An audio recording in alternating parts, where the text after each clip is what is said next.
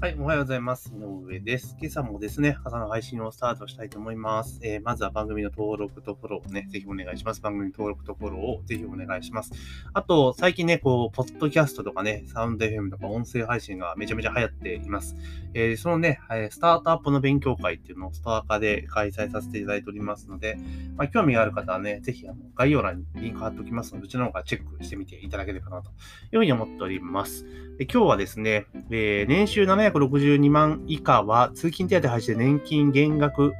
の危機っていうね、記事がありましたので、まあ、それについてですね、ちょっとお話をしていきたいなというふうに思っております。まあ、今、テレワークがね、この今回の日のコロナの大流行でですね、まあ、テレワークっていうところにシフトする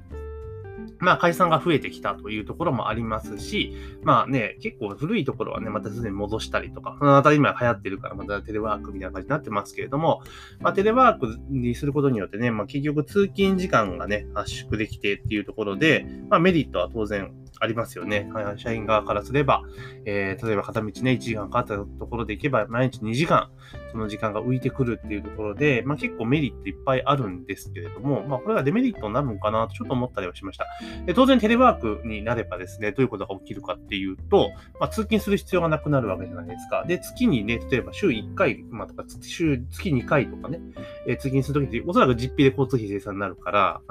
通勤手当っていうのがね、なくなるわけですよね。当然ですよね。企業からすれば、えー、通勤手当とかやるよりも、毎月月額でね、えー、支給するよりも、えー、実費で生産した方が当然安くなりますから、まあ当然それにシフトするだろうっていうところなんですけれども、この記事によると、要は、えー、通勤手当762万円かな？の人が、あの通勤手当をもらわなくなること、えー、もらわなくなることによって、あの、あれですよ、年金額が減ってしまうというふうに言っているんですね。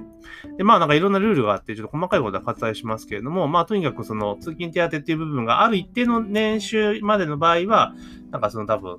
あれ、含まれてるんでしょうね。その年金の加算、あの、要は年金の、あれですよ。結局はだから払ってるわけだから、その、年金って、あれじゃないですか、厚生年金の場合っていうのは、その所得の水準に応じてですね、保険料決められていて、まあ、労使と折半で払ってるわけじゃないですか。だからその分の、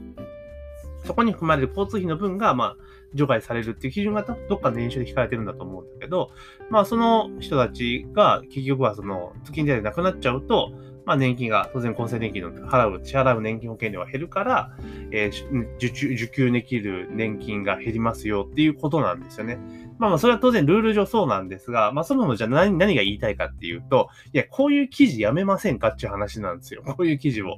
うん。だからこれって、要は今までの価値観とか、今までの状況の中で、えー、60、60歳とか65歳に退職した後、えー、まあ、年金でっていう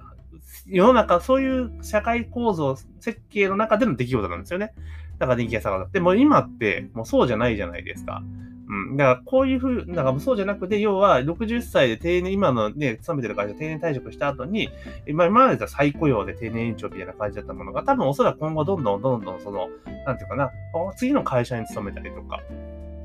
あとは独自で起業されたりとか、多分そういうことが出てくるはずなんですね、この先。だから今までは、もちろんこうやって年金減っちゃうと大変だ大変だってなったかもしれないけれども、多分社会構造上そうならないので、逆にこういう不安記事をね、あを書くのはね、非常に良くない、どうし、どういうもんかと、個人的には思うんですよ。え確かに記事、東洋経済オンラインで記事書いてる人は FP の方なんで、まあ FP の視点が見たらそうですわ、っていう話なんですけど、でもこうやって、いたずらにこう不安、将来に対する不安を煽ることによって消費を抑え込んでしまうことは絶対あるわけなんですよね。うん、だからこういった、そのネガティブな、その、なんとかな、減りますよとかね、まあ確かにそうした方が BV 稼げるんですわ。絶対見ちゃうから。うん。だけど、あんまり下手にね、こう不安を煽るっていうのは非常に良くないと私は思いますよね。だから通勤手当減ったら、その当然その、なの、年金減りますよね。これルールで当たり前なんですよ。だけど、じゃあ、通勤しなくなったわけじゃないですか。テレワークで通勤しなくなって、じゃあ、えー、毎日ね、往復2時間でさ、2時間の時間削減で、1週間に、だから5日だからね、10時間削減、1ヶ月約40時間です。1週間分、労働時間浮きましたって話になった時に、じゃあ、その時間って何すんの？プラプラ遊んでんの？ってなるじゃないですか、実際問題として。で、そうならないですよね。最初はそうなるかもしれないけど、絶対時間持て余すわけですよ。じゃあそこで、えー、どうするかって言ったら、もちろん、その収入が高い人とか余力がある人は、逆になんつうのかな、ちょっとそこで、まあ、余暇っていうふうにする可能性もあるし、逆にちょっと所属厳しいなって人は、そこで仕事を始める可能性って当然あるわけですよね。で、そうすると、結局は、その、通勤手当減ったとしても、それ以上の収入って多分絶対入ってくるわけですよ。うん。だからそうなってくると、結局将来の年金額っていうところで言えば、あの、ね、まあ、その年金として支給される額は減るかもしれないけれども、そこに向けての蓄えっていうのは作ることができ容易にできるわけですよね。だからそこで年金で受け取る額よりも余力は絶対出てくるわけですから、っていうことをいうふうな記事の書き方にした方がいいんじゃねえかなっていうふうに思ったりはするんですよね。で、結局こういうふうなことになってくると、例えば、その、時間を持て余すわけですよね。そうなった時に、おそらく年収が高い人の方が、確実その空いた時間を使ってなんか仕事絶対ビジネスしよるんですよ。おそらくね。もうこれは私の勝手な思い込みですけど。だけどそうじゃない人たちって逆に何もしない。あの、余暇に使ってしまうっていう風になってしまって、逆に支出が増えてしまうってことになってってしまうような、すごく気がすごくしています。で、だから結局こうやってメディアがね、どんどんどんどんこう将来に対する不安を事実だと思うんですよ。この事実だと思いますが、その事実を、あの、伝えるのはもちろんのこと、その後に、そのためにこういう対策を打ちましょうよとか、えこういうこと可能性がありますよっていうふうな記事に、書きぶりにしないと、もう本当にこれ消費をどんどんどんどん抑え込んでしまうというところなんですよね。うん。だから、こういうのね、もう本当日本やめた方がいいと思うんですよね。いや、だから将来ね、笑い色で全然不安ないですよって嘘はいかんにしても、むしろ世の環境は変わってきてるわけだから、だから、だから今の、例えば70代とか80代の人の暮らしぶりと、20年後の70代、80代、だから私たちが70代になるぐらいの頃ってもう違うわけじゃないですか、いろんなことが。医療にしても何にしても違うわけですよね。だから、もうどうなるかぶっちゃけわかんないわけじゃないですか。うん、でむしろだって、おそらくもう流れ的には65歳で定年っていうことってもう多分なくなるわけじゃないですか。うん、だから、なもうなくなってきて、要は、例えば、えー、何年か勤めてきて退職して老後ちょろっとっていうね、ものがもう働かないでっていう時代ではもうないわけですよね。間違いなく、段階ジュニアと言われている我々世代で言うならば、え多分死ぬまで働かなきゃいけない世代なんですよね、きっと。うん、死ぬまでっていうか、だから今だと例えば65歳で定年60歳定年で最後で65歳じゃないですか。まあおそらく我々が、そのまあそういう時期を迎える、まああと10年、15年後とかになってくると、間違いなく70歳定年で75歳、えー、早期、えー、じゃあ延長みたいな感じだと思うんですよ。70、要は今でいう後期高齢者のタイミングまでは多分仕事制になると思うんですね。